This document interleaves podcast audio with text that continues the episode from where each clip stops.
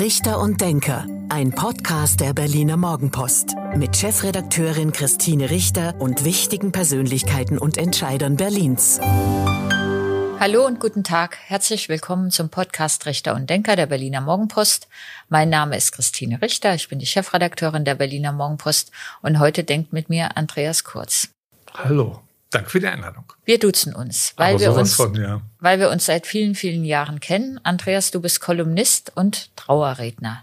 Richtig. Wir reden heute darüber, vom roten Teppich in die Trauerhalle. Dachte ich, ist ein schöner Titel für dich. Erzähl erst mal. Du hast viele Jahre lang People-Berichterstattungen gemacht. Was war das Schöne daran? Ach, das Schöne war, dass ich viele Leute kennengelernt habe, dass ich mich quasi jeden Tag auf neue Leute einstellen durfte, dass ich Helden meiner Kindheit getroffen habe, wobei die Begegnung manchmal entzaubernd war, aber manchmal genauso zauberhaft, wie man sich's vorgestellt hatte, ähm, dass ich ja, ich war bei vielen Premieren, habe immer alles so, war immer auf dem aktuellen Stand. Und ähm, man trifft ja auch wirklich interessante und kluge Menschen. Und das wiegt die Dummen mehr als auf. Despektierlich wird gesagt, das, was du gemacht hast, ist eigentlich Klatschreporter. Nee. Ist das Klatschreporter? Nee. Nee, so habe ich selber nie empfunden. Ich habe selber danach gesucht, wie ich es nennen soll, damit man besser versteht, was mein Anspruch ist. Und ich habe dann einfach immer Gesellschaftskolumnist gesagt. Ähm, und äh, so habe ich es auch empfunden. Also ich wollte die Gesellschaft darstellen und äh, das Ganze respektvoll, aber nicht unterwürfig und nicht in Richtung äh, Hofberichterstattung, sondern immer mit so einem ironischen Ton. Der, das war für mich so das Angestrebte und es hat oft auch geklappt. Du bist auch bei ganz vielen Veranstaltungen, heute würde man sagen Events dabei gewesen, also ob das der Bundespresseball ist oder eben wie die erwähnte Filmpremiere. Was ist da das Spannende daran?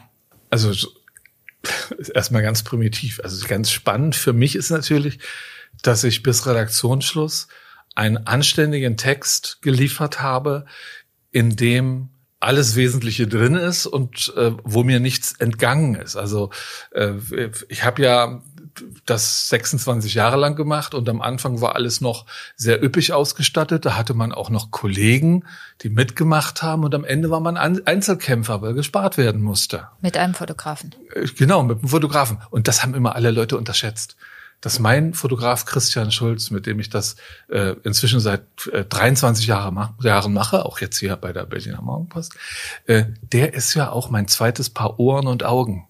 Alle denken immer, wenn kurz 30 Meter entfernt steht, dann hört er nichts. Aber Christian lauscht ja, lauscht ja auch. Es hat wunderbar funktioniert. Ist man dann so unter Stress, wenn man zum Beispiel bei einem Ball, ich erinnere mich, ähm, Klaus Wobereit als regierender Bürgermeister hat dann mal diesen roten Frauenschuh gehoben und so getan, als ob er mhm. da jetzt Champagner hineingießt, dass man solche Szenen verpasst? Ja, also irgendwann ähm, sagt man sich selber, äh, du kannst nicht immer alles unter Kontrolle haben. Es ist einfach eine Realität, dass man immer nur an einem Punkt sein kann. Und wenn an einem anderen Punkt was passiert, im Idealfall erzählt es einem dann jemand, weil man gut vernetzt ist und die ja auch, auch zu den anderen Menschen ganz anständig ist, dann sind die auch anständig zu einem selbst. Die Nummer mit Wovereit, mit dem Schuh, stellt sich mir ja ein bisschen anders dar. Der hat ja nicht den Schuh genommen und hat draus getrunken, sondern dem ist der Schuh in die Hand gedrückt worden. Ähm, sowas machen Fotografen manchmal. Und, äh, und er war unerfahren genug er war so oder er hatte genug Spaß naiv, damals, ja, dass er ja. das mitgemacht hat. Der genau. hat nicht gedacht, dass er dieses Foto nie wieder los wird. Ja. Das stimmt, das ist fast fast positiv gesprochen ein ikonisches Foto mhm. der rote Damenfirms mit der Champagnerflasche. Ähm, was waren so Highlights in diesem Abschnitt deines Lebens? Wir reden ja dann auch über ja. den neuen Abschnitt. Ja, ich habe da mal drüber nachgedacht. Ähm, es waren häufig so die Erlebnisse im Randbereich von einem, von einem Leben. Also wenn jemand so die, ähm, die 30, 40 Jahre seiner Berühmtheit im Prinzip schon hinter sich hat und immer noch ähm, ein, ja, ein achtbarer Prominenter ist, aber eigentlich, eigentlich Rentner. Ich sag mal Beispiel, ich war bei einer, bei einer Preisverleihung von irgendeiner Autozeitschrift und die hatten sich, ich weiß nicht, wie denen das gelungen ist, Peter Ustinov eingekauft. Peter Ustinov stand auf einem römischen Streitwagen mit erhobenem Gehstock und wurde von einem halben Dutzend junger, schöner, knapp bekleideter Damen reingezogen in den Saal. Ein völlig skurriles Bild. Wenn Peter Ustinov 20 Jahre früher darüber nachgedacht hätte, hätte er gesagt, das macht er nicht. Ich glaube, der war da schon in so einer Phase, wo er irgendwo hingeschoben wurde von Leuten, denen er vertraute und dann hat er gemacht. Und das war einerseits vom Erlebnis her skurril und dann gab es da aber auch noch die Möglichkeit, mit ihm ein paar Sätze zu wechseln. Und das war einfach total schön. Wir haben uns über ein aktuelles Auto unterhalten und waren beide der Meinung, das hat mit dem alten Quattroporte nichts mehr zu tun. Das kann man nicht ernst nehmen. Ja. Du hast gerade gesagt, ähm, haben Peter Ustinov eingekauft. Werden denn die Prominenten, die bei solchen Veranstaltungen auftauchen, kriegen die Geld dafür? Ganz häufig. Also es gibt so eine Veranstaltung von einem italienischen Süßzeughersteller, äh, der jedes Jahr ähm, zwei, zwei, drei Dutzend Leute einkauft und da kriegt die Nebendarstellerin für gute Zeiten, schlechte Zeiten zwei, dreitausend Euro. Wenn sie da nur, über den Teppich geht. Nur dafür, dass sie und, auftaucht. Genau, und wenn sie da in jede Kamera, die äh, ihr hingehalten wird, auf Anfrage sagt, wie lecker sie das Zeug findet. Und äh, lustig, also skurril ist dann immer, das ist so Gartenparty, es war lange im Kronprinzenpalais, im Garten vom Kronprinzenpalais. Und ich habe die Veranstalter jedes Jahr damit geärgert, dass ich drüber geschrieben habe, dass dort Erich Honecker jedes Jahr die äh, Parteiveteranen begrüßt hat und dass dann man sich anschließend in den Redaktionen über dieses Foto gebeugt hat, um zu sehen, welcher alte Recke näher an Honecker gerutscht ist und also wahrscheinlich nicht mehr in Ungnade gefallen ist. Völlig absurde Situation. Und auf dieser Treppe fand auch dieses Ding statt und im Garten saß man dann so schönen Sitzgarnituren und ich hätte damals Wetten abschließen und hoch gewinnen können, nachdem ich irgendwann das Prinzip erkannt hatte. Ähm, und genau, man musste nicht auf die Uhr gucken. Genau 21 Uhr. Man, man merkte, dass es 21 Uhr ist. Daran, dass ungefähr zwei Drittel der eingekauften Leute sich von ihren Sitzgarnituren erhoben und in Richtung Ausgang gingen, weil das war die bezahlte Zeit. Sie mussten nicht länger da bleiben. Aber muss man über solche Veranstaltungen dann ähm, so berichten, wie du es jetzt hier erzählst, oder kann man so, also muss man doch so berichten, ja, dass genau. sie ähm, Geld bekommen und Natürlich. dann auch gehen? Und ähm, das war ja auch so ein bisschen dein ja. Stil, ähm, dass du auch, wie du es vorhin gesagt hast, ironisch geschrieben hast. Deswegen war ich nicht unbedingt bei den Veranstaltern der beliebteste, aber ich bin ja nicht auf der Welt, um bei irgendwelchen Veranstaltern der beliebteste zu sein. Hast du Rolf Eden gekannt? Ja, natürlich. Und wie war der so? Ach, Rolf Eden ist, ja, ich hab, wie sagt man, wie sagt man, der bekannteste Playboy der ja, Stadt gewesen ja, ja. Ähm, und kürzlich verstorben. Und und ich habe ja den Nachruf für die Morgenpost geschrieben. Ähm, ich weiß. Und Rolf Eden war ein sehr interessanter Mensch. Also der hat ähm, nie schlecht über jemanden gesprochen. Es war nicht möglich, mit Rolf Eden über jemand anderen zu lästern. Das ging nicht. Das widersprach seinen Prinzipien. Und äh, er hat äh, jahrzehntelang Menschen, an denen ihm was lag, mit einem Buch beschenkt. Und zwar mit dem Buch, wie man Freunde gewinnt. In dem unter anderem drin stand, rede nie schlecht über andere Menschen.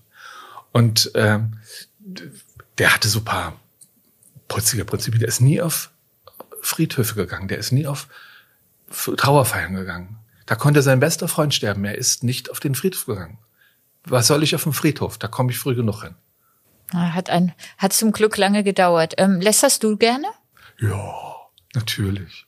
Also ähm, das ist jetzt nicht diese ganz fiese Art, aber ich sag mal, wenn wenn sich jemand ähm, ein bisschen ins Abseits stellt, indem er das genau Gegenteil von dem behauptet, was er tut, dann kann man da schon mal darauf hinweisen.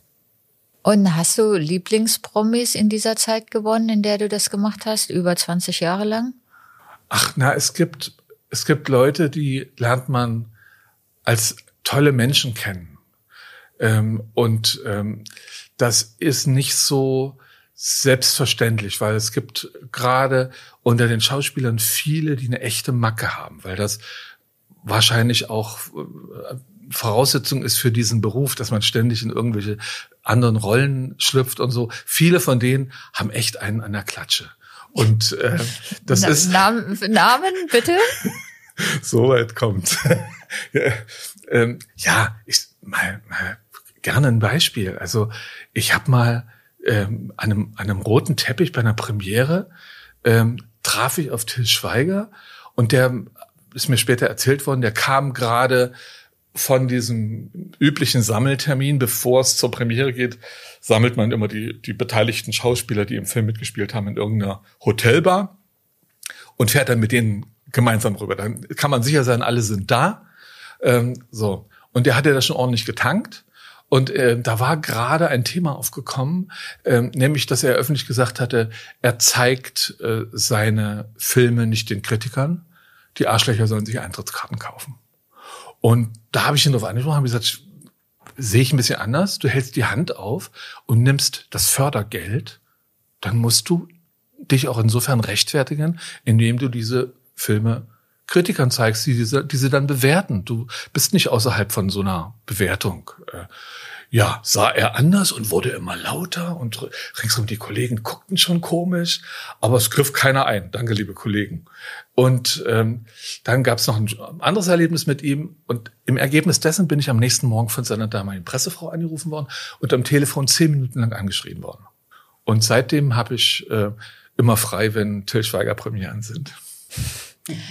Ja, was ich bei euch, ähm, bei euch, ähm, naja, People-Berichterstattern, wie du sagst, Gesellschaft-Kolumnisten. Ich habe zu unseren Kolleginnen früher immer Leute-Mädels gesagt, was ich ähm, sehr, sehr sehr freundlich und sehr anerkennend meinte, also nicht irgendwie despektierlich, das muss ich hier dazu sagen.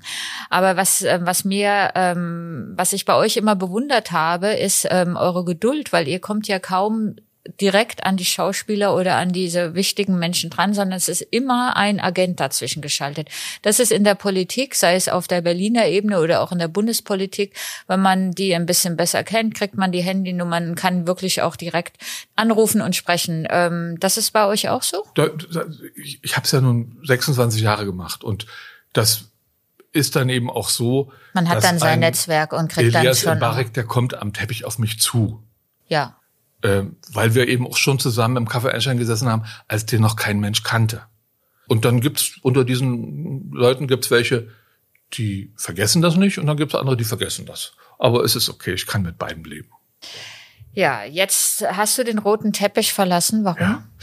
Na, es hing in allererster Linie damit zusammen, äh, dass ich der Zeitung, bei der ich war, äh, habe ich zumindest so einem meinem einzigen Telefonat mit dem Verleger entnommen, zu teuer wurde. Und äh, das habe ich als willkommenen Arschtritt äh, und Anstoß, was anderes zu machen, genommen. Und inzwischen bin ich für dieses Telefonat, das mich damals ein bisschen geschockt hat und noch ein bisschen äh, ähm, in meiner äh, Ehreverletzung gekränkt hat, weil ich dachte, äh, es ist ja nicht nur so, dass ich diesem Blatt was zu verdanken habe, sondern das Blatt mir auch, weil ich habe das in aller Unbescheidenheit da ein Vierteljahrhundert auf eine Art gemacht, äh, die das Blatt auch geziert hat. Und, naja, du äh, warst schon ein Gesicht auch der ähm, Berliner Zeitung, auch gerade ähm, aufgrund deiner vielen Kontakte auch äh, zu Ostdeutschen. Ja, ja, ja. Also das ist ja übrigens die, das Geheimnis. Äh, der Ostler, wie ich, hat sich ja immer für den Westen interessiert. Das war ja für uns das Interessante, Erstrebenswerte, allerdings eben in der Mauerperspektive. Wir haben immer nur drüber gucken können, übers Fernsehen und so. Aber wir haben uns immer dafür interessiert und waren deswegen auch informiert. Andersrum war es nicht so. Der Westberliner an sich hätte ja auch Ostfernsehen gucken können, aber es war nicht sehr reizvoll. Deswegen haben das die meisten nicht getan.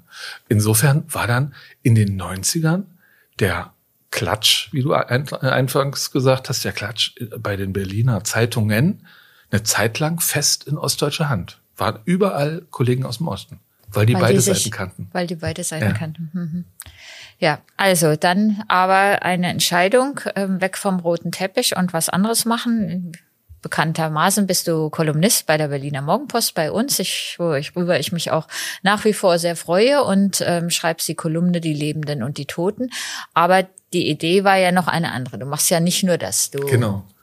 Ich habe einen guten Freund, den kenne ich schon 30 Jahre. Damals war er noch nicht in dem Beruf. Der wurde inzwischen äh, zum Bestatter.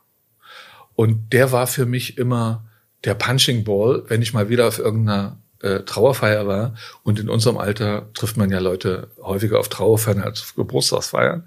Ähm, und dann habe ich wieder eine miese Trauerrede gehört. Und dann habe ich ihn immer haftbar gemacht, auch wenn er das gar nicht organisiert hat. Da habe ich gesagt, sag mal, sind das alles so Pfeifen? Warum sind die alle so schlecht?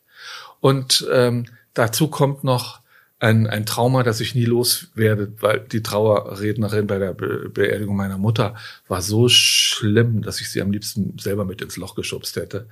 Ähm, und ähm, ja, und dann habe ich mich immer meinem lieben Freund Thorsten gegenüber beschwert und irgendwann hatte er die Nase voll und sagte, dann mach's doch selber besser.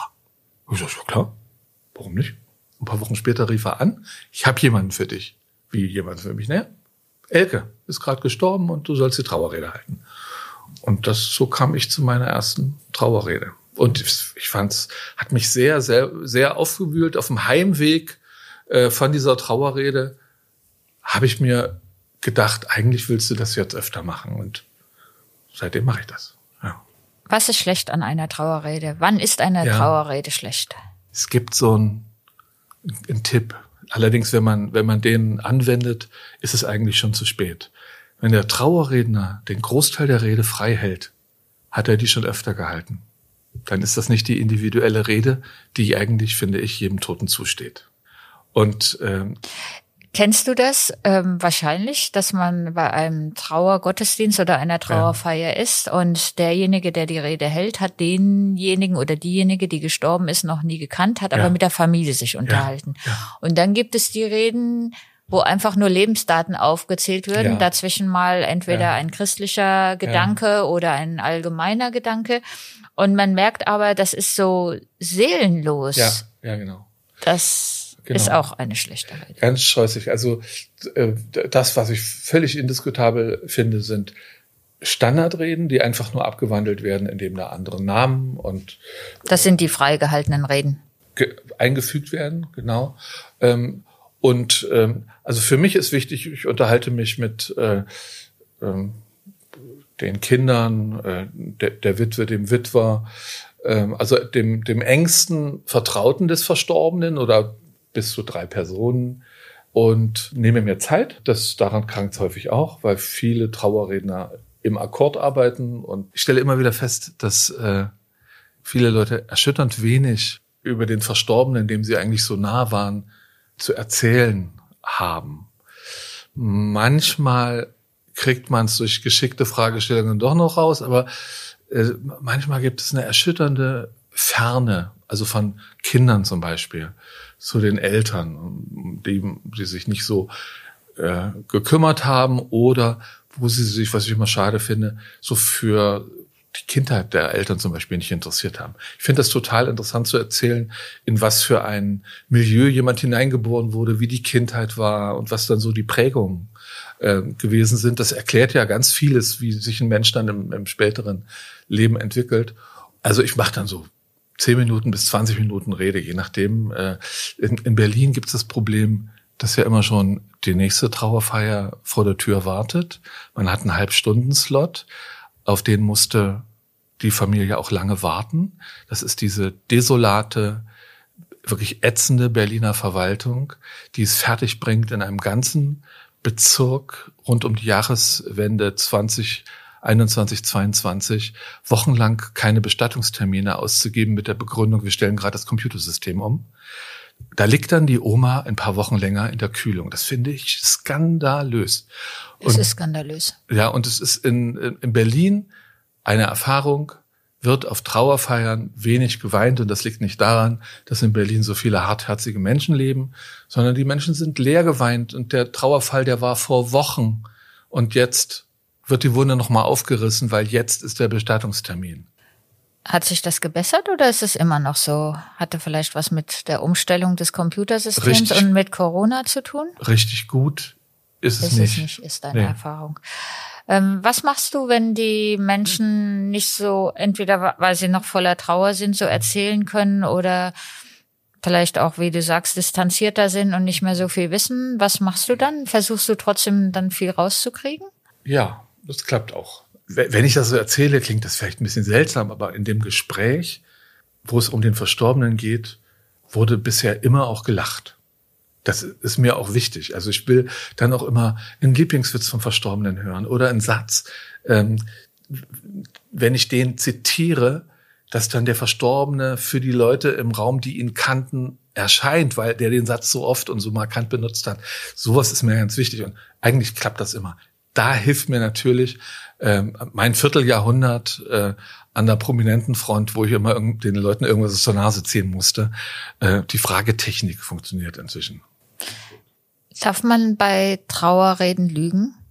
Äh, ich würde nicht lügen, ähm, aber ich hatte neulich einen Fall, äh, wo in dem Gespräch vor der Rede der Sohn voller Hass auf seine Mutter war. Dann habe ich ihm gesagt, äh, wenn du jetzt eine Rede erwartest, ich kenne ihn schon länger, deswegen haben wir uns geduzt, wenn du eine Rede erwartest, in der ich schlecht über deine Mutter rede, bin ich der Falsche, mache ich nicht. Zum Schluss kann man noch mal gut über die Menschen reden und ähm, das Äußerste für mich ist, dass man sagt, welche Defizite sie vielleicht im Umgang mit ihrem Kind hatte, was damit zu tun hatte. Ist das eine karrierebewusste Frau? Was habe ich dann auch in der in der Rede erzählt, dass sie ähm, dass sie sich mehr um ihre Karriere als um ihr Kind gekümmert hat. Wenn sie ein Mann gewesen wäre, hätten alle gesagt, toller Typ. Und weil sie eine Frau war, sagen sie, was für eine Rabenmutter. Hast du, ja. hast du in der Rede ja. gesagt? Ja. Und der Sohn war, das war okay für ihn? War noch zu wenig? Naja, nee, war noch ganz anders. Ähm, aber er wollte dann doch nichts Schlechtes über seine Mutter gesagt haben. Ja. Ja, ich frage das, weil, ähm, weil das heißt ja so allgemein hin, den Spruch kennen ja wahrscheinlich alle, dass Ja. man so sagt, nirgendwo wird so viel gelogen wie bei ähm, Verabschiedungen, Jubiläen, äh, manchmal Geburtstagsreden, runde Geburtstage, der 70. oder der 80. und eben bei Trauerfeiern, dass man das, was auch nicht gut war, vor allen Dingen das dann auch weglässt. Ist das okay? Gut, also sag mal so, dass man so die ganz brutalen, schlimmen Dinge weglässt, finde ich zum Schluss okay.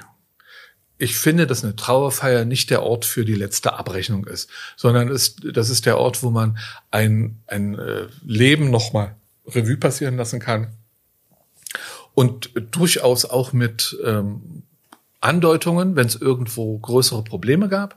Ich würde da aber nicht so brutal äh, reingehen und ähm, am Ende hat jeder verdient, dass er anständig unter die Erde gebracht wird. Und wenn jemand anschließend noch mal richtig böse über ihn äh, reden kann, kann er sich ja mit den dafür äh, daran interessierten Menschen verabreden. Das geht ja auch. Auch beim, beim sogenannten Leichenschmaus würde ich das nicht machen. Sag mal, und wie geht es dir, wenn du da die Rede hältst? Es sind ja Menschen, die du dann kennengelernt, zumindest aus den Erzählungen kennengelernt hast. Ähm, ist es dann nicht manchmal auch sehr emotional, dass du dir selbst dann auch die Tränen kommen oder man, wenn man die weinenden Menschen hat, die um die jetzt einen großen Verlust erlitten haben, dass man dann selbst auch in diese Emotionalität kommt? Das war das Hauptproblem, was ich so äh, vornweg gesehen habe, was ich da, dass ich dachte, oh, das schaffst du nicht. Bist eigentlich relativ nah am Wasser gebaut, bin ich. Ein rührseliger Werbespot im Fernsehen und ich Und habe das Andreas Wasser Kurz weint. Das ist so, das ist so. Ich stehe dazu. Als Mann darf man auch mal weinen. Aber äh, in dem Fall wäre das äußerst unprofessionell. Und inzwischen würde ich sogar sagen, ähm, ich habe mich beim bei der Bestattung meiner Mama nicht getraut, die Rede zu halten. Da war ich wirklich nicht so weit. Ähm, inzwischen könnte ich auch für einen engen Verwandten die Rede halten. Ähm, und zwar nicht, weil ich irgendwie äh, eng- äh, kalt im Herzen wäre oder so, sondern weil mir das in dem Moment wichtig ist, äh, das rüberzubringen, das dem nochmal die letzte Ehre zu erweisen, auch durch eine gut vermittelte Rede. Ich habe neulich die äh, Rede auf den äh, Bruder von äh, einem unserer besten Freunde gehalten. Das war auch total schwierig, weil er ganz ähm, mitgenommen war, auch emotional davon. Und äh, da bin ich stolz drauf, dass ich das anständig rübergebracht habe, weil ähm, so eine verheulte Rede ist das allerletzte. Das geht nicht, weil es ist so eine nicht wieder äh, zu bringende äh, Geschichte. Das ist eine, eine einmalige äh, Gelegenheit, etwas gut zu tun und bitte nicht zu vermasseln. Ja. Und das habe ich leider auch ab und zu erlebt, dass auf ähm, Trauerfeiern, bei Trauerfeiern ähm, Verwandte oder Angehörige dann eine Rede versuchen und dann ja. selbst sehr weinen und wo man, ja. wo ich immer denke, ihr mutet euch zu viel zu, ja. ähm, lass, überlasst das lieber jemand anderen, aber trotzdem es ja dieses Bedürfnis gibt. Ich habe da einen Tipp für, für Menschen, die mit dem Gedanken spielen. Da sage ich immer, äh, ich finde das gut, ich hätte es bei meiner Mama auch gern gemacht im Nachhinein.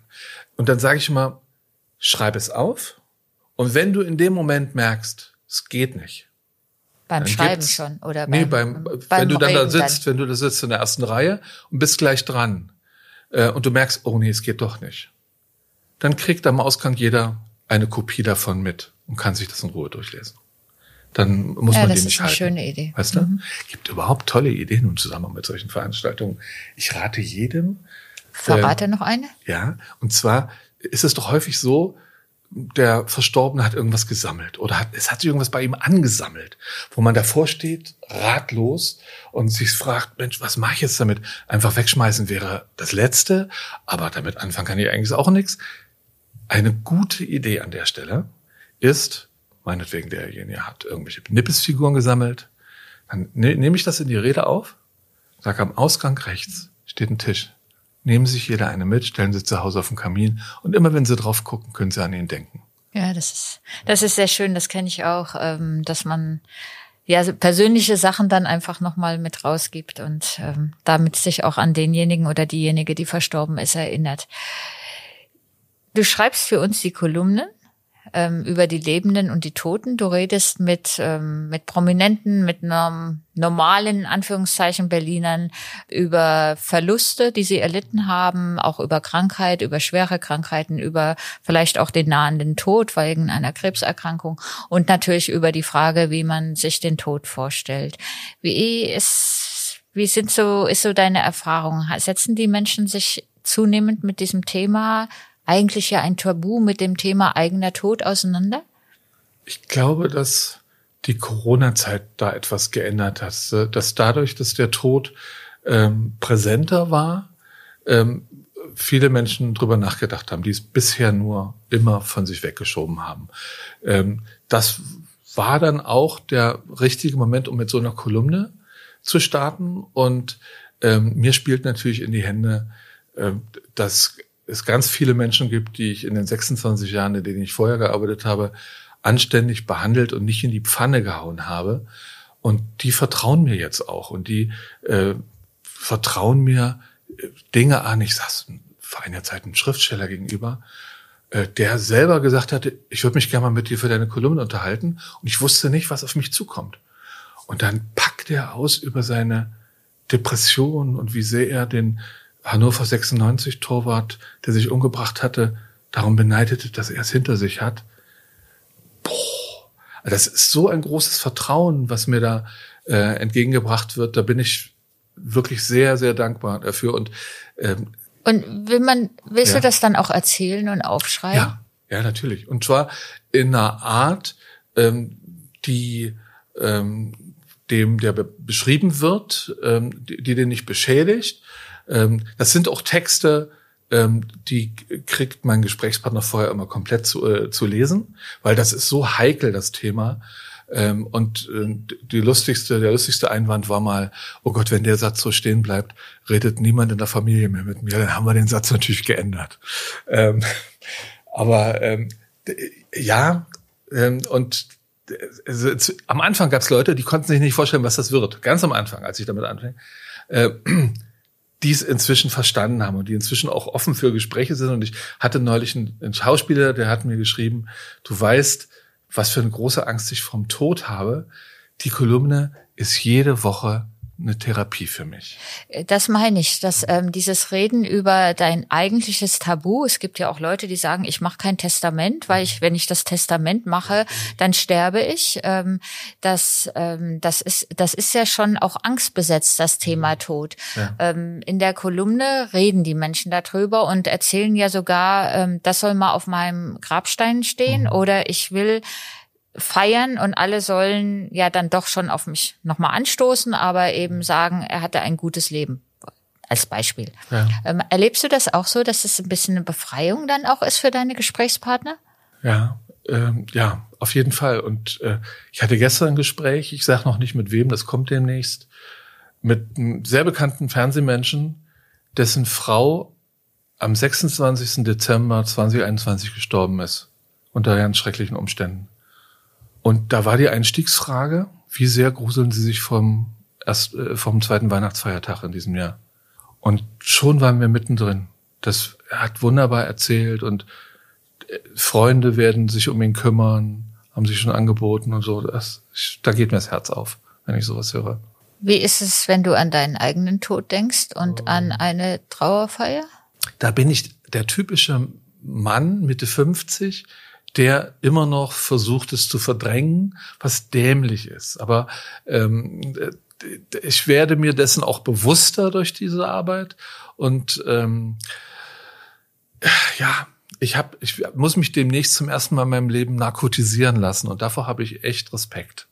Ähm, das ist nichts, was so an mir vorbeigeht. Ähm, und, also du äh, kannst mit anderen Leuten darüber ja, reden, aber ähm, du kennst doch den Spruch, der Schuster hat die schlechtesten Schuhe. Ist so. In diesem Fall ist es dann so. So, da sind wir auch schon fast wieder am Ende dieses ähm, Podcasts, lieber Andreas. Ähm, vielen Dank, dass du mitgemacht hast. Aber Och, zum, schön, danke. Zum Abschluss gibt es ähm, ein Spiel, nämlich zehn Sätze zu Berlin, die ja. ich dir vorgebe und die du bitte spontan vervollständigst. Sind das eigentlich immer dieselben oder? Nein, das sind immer ah. unterschiedliche ah, okay. Sätze. Einige sind gleich, mhm, ähm, okay. weil wir ja so ein bisschen das wie einen kleinen Steckbrief machen, mhm. aber es sind immer auch persönliche Sätze zu dem jeweiligen Gesprächspartner oder der Gesprächspartnerin. Du wirst es gleich merken. Ich bin aufgeregt, ja. Mein Lieblingsort in Berlin ist. Das klingt jetzt wahrscheinlich wahnsinnig piefig, miefig. Pankow Rosenthal, da wo ich seit 25 Jahren lebe und wo, wo es jeden September das Herbstfest gibt, den Rosenthaler Herbst und wo die Damen vorher zum Friseur gehen. Also ich habe Dorfleben mitten in Berlin und ich liebe es. Ich komme nämlich aus einer Kleinstadt und die Kleinstadt, äh, du kannst den Jungen aus der Kleinstadt kriegen, aber nicht die Kleinstadt aus dem Jungen. An den Berlinern mag ich. Ach, das würde ich gar nicht so allgemein sagen, weil es gibt in Berlin äh, Rappelköppe, Menschen, die man die man äh, knutschen möchte, weil sie so herzlich sind. Äh, aber ich denke, das ist alles gleichmäßig über den Erdball verteilt. Deswegen würde ich den Berliner da nicht besonders hervorheben. Meine Freizeit verbringe ich am liebsten. Oh, jetzt kommt das Schlimme. Ich gucke wahnsinnig gerne Champions League und Bundesliga. Und meine Frau amüsiert sich dann immer sehr, wenn ich dann so vor meinem zwei Meter sieben Fernseher sitze und meinen Passivsport betreibe. Kennenlernen würde ich gerne einmal. Oh. Oh, das hätte ich gern vorher gewusst. Da hätte ich mir darüber nach, äh, Gedanken gemacht. Das ist, Wem, ist eine spontane Antwort, ja, bitte. Wem würde ich denn gern kennenlernen? Robert Habeck. Katzen mag ich, weil. Oh, äh, das ist erstmal aus Gewohnheit. Wir haben drei äh, und hatten davor auch schon mehrere. Ich habe allerdings, als die dritte ins Haus kam, gesagt, wenn die vierte kommt, ziehe ich aus. Äh, das war eine leere Drohung, aber ich wollte damit das Thema zumindest etwas begrenzen. Katzen sind äh, charaktervolle Tiere, ähm, die die nicht schwanzwedelnd äh, an der Tür stehen, wenn du nach Hause kommst, sondern die möchten jedes Mal erobert werden. Und ähm, ich bin äh, der Türöffner unserer Katzen. Wir haben die Katzenklappe zugemacht, weil sie uns zu viel an toten Tieren angeschleppt haben. Äh, wir haben nämlich Freigängerkatzen. Und ähm, äh, ich muss immer, wenn sie vor der Terrassentür stehen und so schon mit dem Kopf so, komm los, steh auf, ja, dann muss ich immer Terrassentür aufmachen. Meine ostdeutsche Herkunft bedeutet mir? Gott ist kein Verdienst.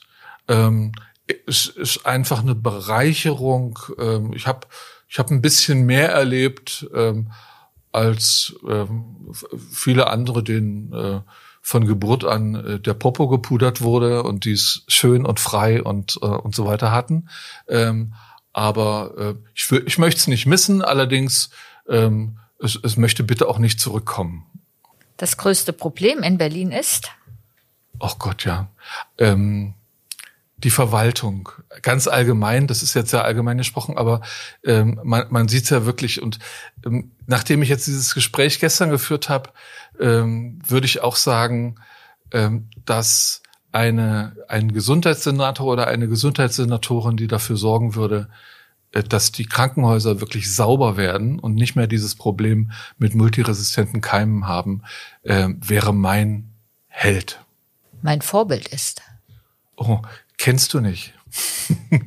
Renate Holland-Moritz, die hat über 50 Jahre äh, die äh, Kino-Rezension äh, in der äh, Satirezeitschrift Eulenspiegel geschrieben, hatte damit die äh, mindestens in Europa, wahrscheinlich weltweit am längsten laufende Rubrik einer Person, war ein begnadetes Lästermaul, hat wundervoll über Menschen lästern können, hat mal eine, eine Filmkritik geschrieben zum Film Der, Der große Blonde mit Pierre Richard, kehrt zurück. Die Filmkritik bestand nur aus dem Satz, das hätte er besser nicht tun sollen.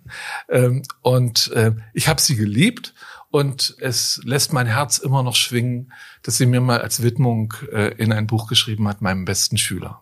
Mein Lieblingsrestaurant ist hundertprozentig auf jeden Fall das Hotspot in der Eisenzahnstraße. Herr Wu, der irgendwann in den 70er Jahren nach Westberlin kam, um Maschinenbau zu studieren, hat dann doch ein Restaurant aufgemacht. Das Interieur ist unfassbar hässlich. Aber das Essen ist so begnadet, wunder, wundervoll. Und die Besonderheit an dem Laden ist, dass dort die besten deutschen Weine serviert werden. Äh, und zwar zu Preisen, bei denen Menschen, die sich mit Kalkulationen in der Gastronomie auskennen, äh, mit der Zunge schnalzen, weil die dort sehr günstig angeboten werden. Und ähm, Herr Wu ist der Meinung, dass deutscher Riesling eigentlich nur für, für chinesisches Essen gemacht wird. Der gehört dazu. Und ich empfehle sehr die Lieblingsspeise von Mao Zedong. Das ist rot geschmorter Schweinebauch. Und wer nicht so auf Schweinebauch steht, dem empfehle ich die ähm, über Teeblättern geräucherte Ente. Und schon der letzte Satz. Der schönste Friedhof in Berlin ist? Oh, ich habe so viele Friedhöfe inzwischen kennengelernt. Es gibt einen in Altstralau. Da kann man quasi mit, mit Blick aufs Wasser sich bestatten lassen und da kann, kann man den Opa besuchen mit einer Picknickdecke. Das ist wunderschön. Und äh, dann gibt's äh, Friedhöfe, die, die werden durch die Nachbarschaft schön. Der in, in, in Stahnsdorf ist auch interessant. Äh, ja, ja, aber äh, ich äh, leg mich fest auf äh, Altstralau. Vielen Dank. Aber gern. Das war der Podcast Richter und Denker der Berliner Morgenpost. Mein Name ist Christine Richter. Ich bin die Chefredakteurin der Berliner Morgenpost. Und heute hat mit mir gedacht Andreas Kurz, Kolumnist und Trauerredner. Vielen Dank, Andreas. Ich danke für die Einladung. Das war Richter und Denker. Vielen Dank fürs Zuhören. Schalten Sie nächste Woche wieder ein zu einer neuen Folge mit Berliner Morgenpost Chefredakteurin Christine Richter.